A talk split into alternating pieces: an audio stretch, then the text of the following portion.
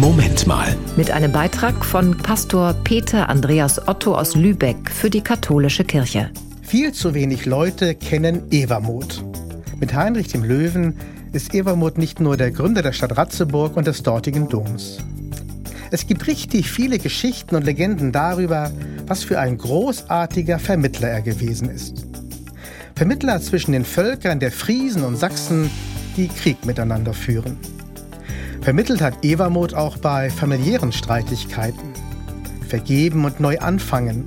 Dafür hat er geworben zwischen den verschiedenen Parteien und Streithähnen. Heute ist der Todestag von Evermut. Über 800 Jahre ist das her. Ich finde, einen wie ihn können wir auch heute gut brauchen. Seine Qualitäten sind top aktuell. In unserer Gesellschaft, in Europa, weltweit.